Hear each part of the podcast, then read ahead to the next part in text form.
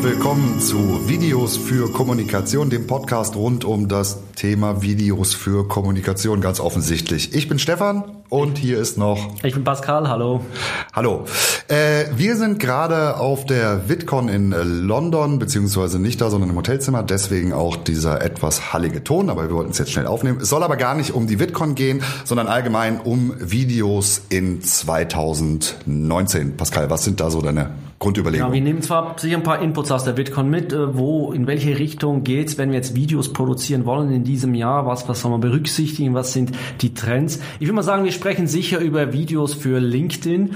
Ähm, spannendes Thema, weil äh, die Plattform immer mehr auf Videos äh, setzen wird. Dann werden wir sicher uns auch noch kurz über die äh, Buzzwords VR, AR, äh, 360 Grad Videos unterhalten, ähm, was äh, da die Überlegungen sind.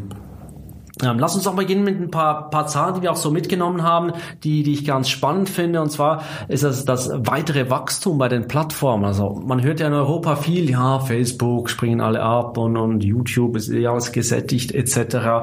Äh, nein, die Zahlen sprechen eine andere Sprache. Gerade in Europa ha haben die Plattformen, was die Views ähm, betreffen, einen Viertel, also rund fast 25 Prozent mehr Views generiert wie im Vorjahr finde ich schon, ich meine, es ist ja auf einem hohen Niveau. Das sind jetzt nicht Plattformen, die erst seit gestern am Start sind und darum so, so zulegen. Das hat mich jetzt schon überrascht. Ja, mich auch. Vor allen Dingen, man hätte ja durchaus sagen können, also die Überlegung, dass es gesättigt wäre, äh, die kommt ja auch nicht so von ganz ungefähr. Also von daher sind diese Zahlen schon, schon etwas überraschend. Aber gut aus unserer Sicht, sage ich mal. Das heißt, es gibt aber allerdings auch eine Zahl, die macht mir ein bisschen Bauchweh und die finde ich jetzt nicht ganz so gut. Ich weiß jetzt auch nicht, ob die stimmt, so in der Größenordnung. Aber es geht mir jetzt auch nicht um die Prozentzahl. Und zwar 75 Prozent. Was ist die 75 Prozent? Die Anzahl aller Fake Views. Also Videos, die gar nicht gesehen wurden, sondern von irgendwelchen chinesischen Klickfarmen da irgendwelche Views generieren. Das muss ich schon vorstellen. Dann hat man nicht plötzlich 100 äh, Zuschauer, sondern eigentlich nur effektiv 25. Genau, wobei diese Zahl ja gar nicht so so fest ist. Also ähm, es ging so ein bisschen so, ja, bei Präsentationen wird dann eher mal von 50 Prozent äh, gesprochen. Hinter den Türen wird dann aber auch geht die Zahl mal durchaus hoch bis bis 80 Prozent. Aber Irgendwo dazwischen wird es wahrscheinlich liegen. Die Plattform werden, so wie man gehört hat, eher still bei dem Thema. Ist ja auch eher unangenehm für, für die. Zum einen, weil ich jetzt nicht weiß, haben die überhaupt Möglichkeiten, äh, ja, das in den Griff zu kriegen. Wahrscheinlich werden sie schon irgendwie dran arbeiten, aber die haben natürlich auch ein Interesse daran, dass äh, natürlich tendenziell hohe Viewzahlen auf der äh, auf der Plattform sind. Aber was was bedeutet das für dich? Ich muss sagen, für mich ist es egal, sind es 40 Prozent, sind es 80 Prozent. Für mich, ich ziehe da daraus, dass wir als, als KPI, als, als Messgröße nicht Views nehmen sollen, weil, weil ein View sagt eigentlich überhaupt nichts aus, ob ein Video erfolgreich ist oder nicht. Äh, wenn wir Videos produzieren, sollten wir uns überlegen, was für ein Ziel verfolgen wir mit dem Video und danach auch die, die, die Messgröße ausrichten. Und ich denke, die, die stärkste Messgröße ist, ist irgendeine Interaktion, ja, ein Engagement, das man, das man erreichen kann. Und ich denke, man sollte seine Videos so konzipieren, dass man das Engagement misst, weil ich habe lieber nur zwei qualitativ hochwertige Zuschauer als hier 100 Views, die von den äh, chinesischen Clickfarmen kommen, die auch übrigens ganz lustig aussehen. Leider können wir jetzt im Podcast kein Bild ähm, zeigen. Naja, wir können es ja irgendwie nochmal, das war in der Präsentation noch drin, ja, keine Ahnung, was noch bekommen. Wie sieht aus wie so eine, man kann sich so vorstellen wie so ein, ein, eine, eine Legebatterie bei Hühnern.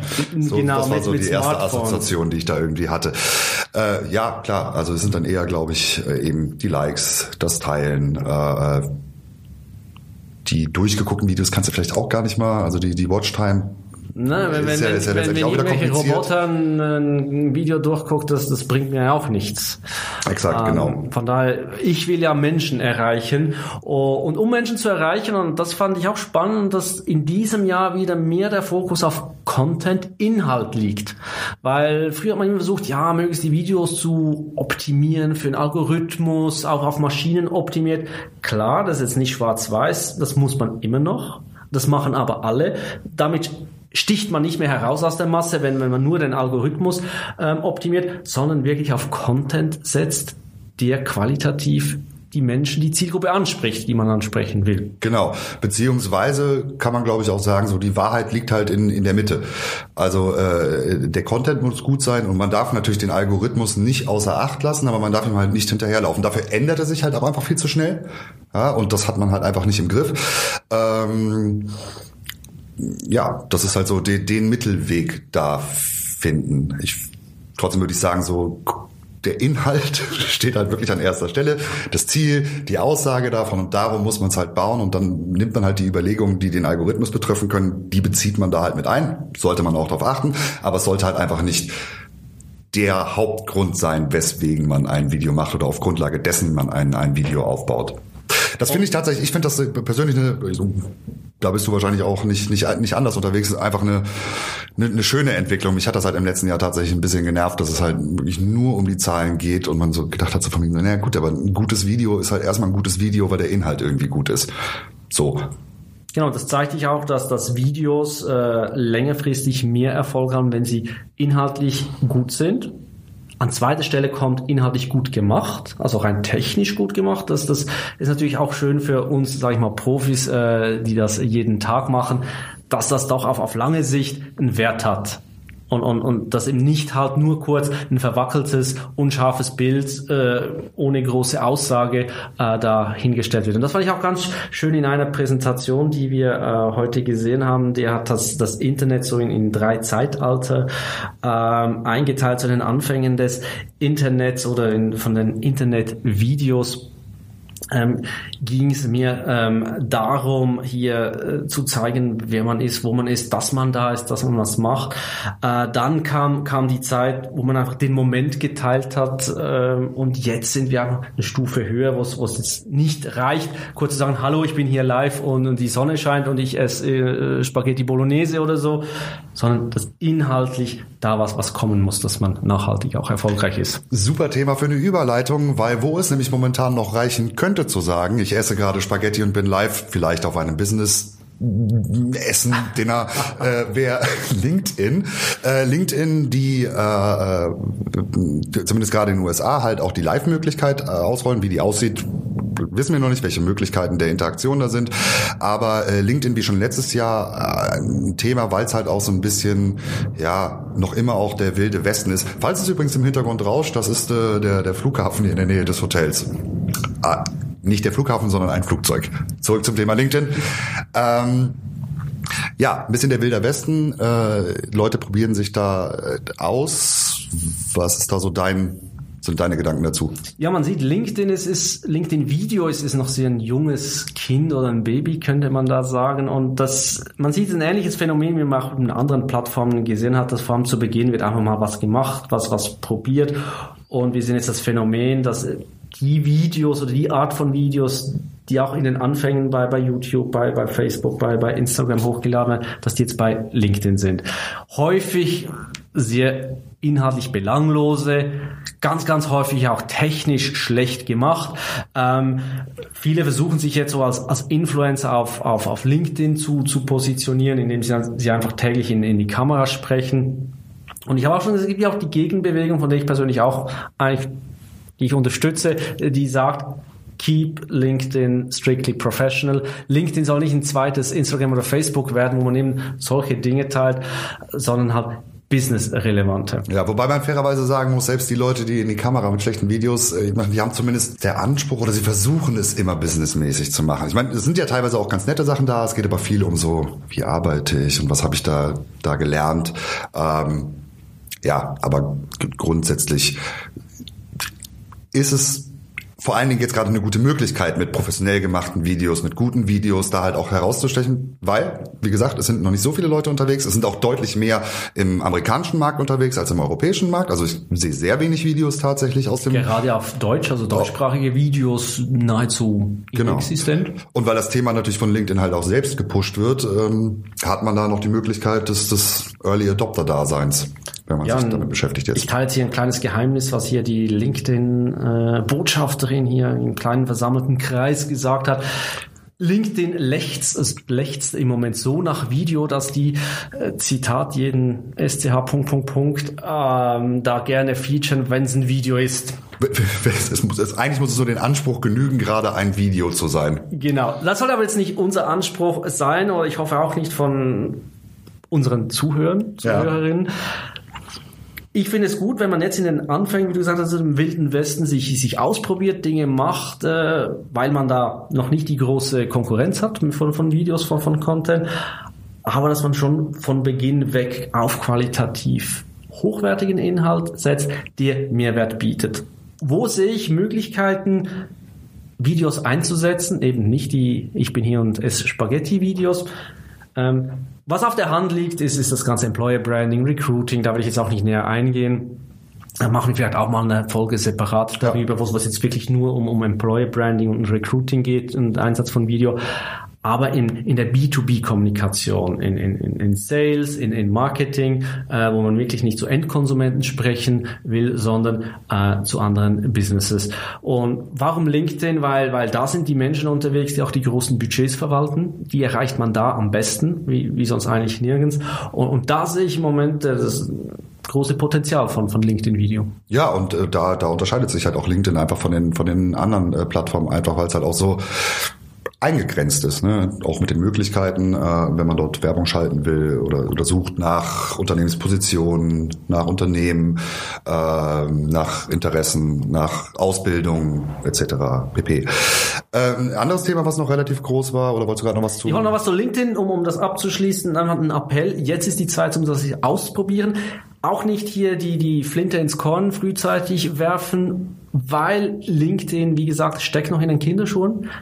Ich erwarte, da kommt noch viel, weil ganz ehrlich, im Moment finde ich die, die Videofunktionalitäten, die die Plattform bietet, die sind bescheiden. Da gibt's noch viel Potenzial dass die Videos auch besser auffindbar sind, äh, dass man die wie in einem Play in einem Archiv ablegen kann.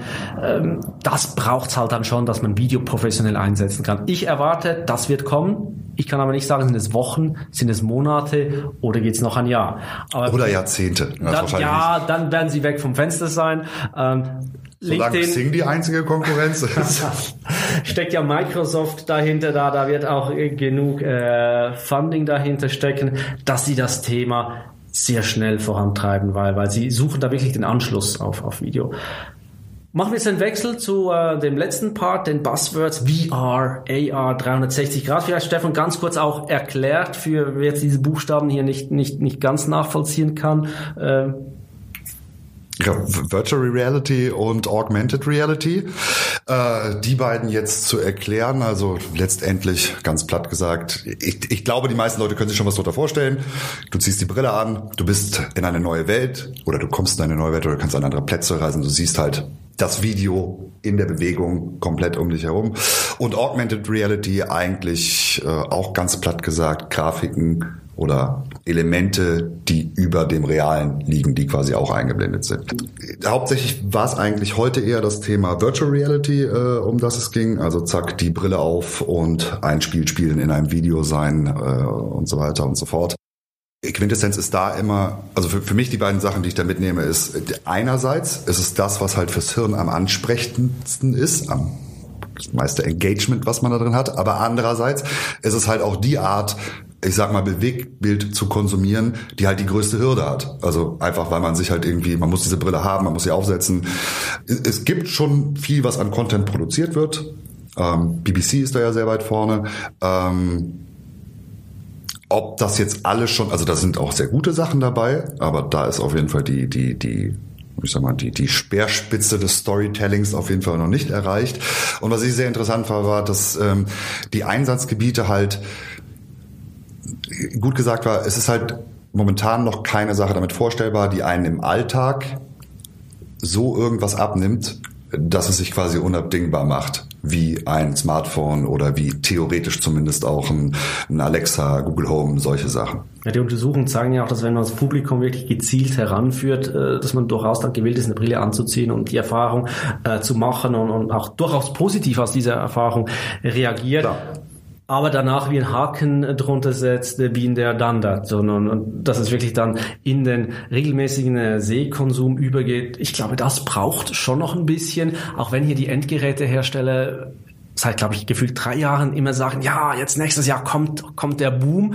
Ich glaube nicht. Genauso wie ich auch nicht glaube, äh, und, und ich glaube, dass sich auch die Industrie mittlerweile einig, das wird nicht irgendwie die traditionelle Form von Video ablösen. Es ja. wird eine Ergänzung sein, äh, die vor allem dann auch Sinn macht, äh, wenn man es irgendwie verörtlichen kann, also wenn man an Orte zeigen kann und das Publikum an Orte mitnehmen kann, wo, wo es sonst nicht hinkommt. Architektur, irgendwelche Baustellen kann ich mir auch vorstellen. Wo man auch Urlaube. Größenverhältnisse, Distanzen dann viel besser erfahren kann. Da macht es sicher Sinn. Ich würde jetzt unseren Kunden jetzt nicht sagen, setzt auf dieses Pferd unbedingt, ähm, weil erstens, um einen Wow-Effekt zu erzielen, ist es zu spät. Und um einen wahnsinnigen Mehreffekt äh, durch dieses, diese Form von Video zu erzielen, muss dann der Inhalt schon sehr, sehr spezifisch sein. Ja, ich meine, letztendlich, wie bei allen Sachen geht es darum, nicht aus Selbstzweck ein Virtual oder äh, Augmented Reality äh, äh, Ding zu machen, sondern es muss halt schon einen Mehrwert haben, ob der dann jetzt letztendlich Entertainment ist oder ähm, Informationsvorsprung, was auch immer. Aber es kann nur Mittel zum Zweck sein. So. Darum ist auch immer die erste Frage, die ich eigentlich jemandem stelle, die bei uns anrufen und sagen, hey, können wir uns ein, ein, Virtual Reality äh, Video produzieren? Meine Frage, warum? Ja. Und häufig so, weil es cool ist. Und das ist doch, weil wir eigentlich schon am Ende sind, äh, die perfekte Überleitung zu dem Thema der nächsten Woche, wollte ich sagen, in zwei Wochen zum nächsten äh, äh, Podcast. Und zwar, welche, welche Fragen sollte ich mir stellen, bevor ich ein Video mache? Ja, oder wie ich, wenn ich weiter Videos mache. Welche Fragen sollte ich mir vorher stellen, äh, die wichtig sind, um Videos zu produzieren? Wir haben die wichtigsten Fragen gesammelt und natürlich nicht die Fragen, weil das ist nicht so spannend, sondern wir lieben auch nach Möglichkeit die Antworten. Oder dazu. zumindest Antwortmöglichkeiten. Es ist echt wichtiger, sich die Fragen vorher zu stellen. Die Antworten können auch verschieden sein, aber man sollte sich die Fragen auf jeden Fall mal gestellt haben. Stichwort Fragen. Äh, wenn ihr Fragen habt, auch gerne schreibt uns eine E-Mail oder ihr erreicht uns auch auf den verschiedenen äh, Social Media Kanälen unter Longtail Media. Wir nehmen diese Fragen auch gerne auf äh, in den Podcast und äh, freuen uns wieder, ja, wenn wir uns in zwei Wochen hören. Genau, Kritik ist natürlich auch immer willkommen. Bei dieser Folge bitte nicht über den Ton, der ist halt jetzt so, der wird nächstes Mal besser sein. In diesem Sinne, bis in zwei Wochen und tschüss aus London.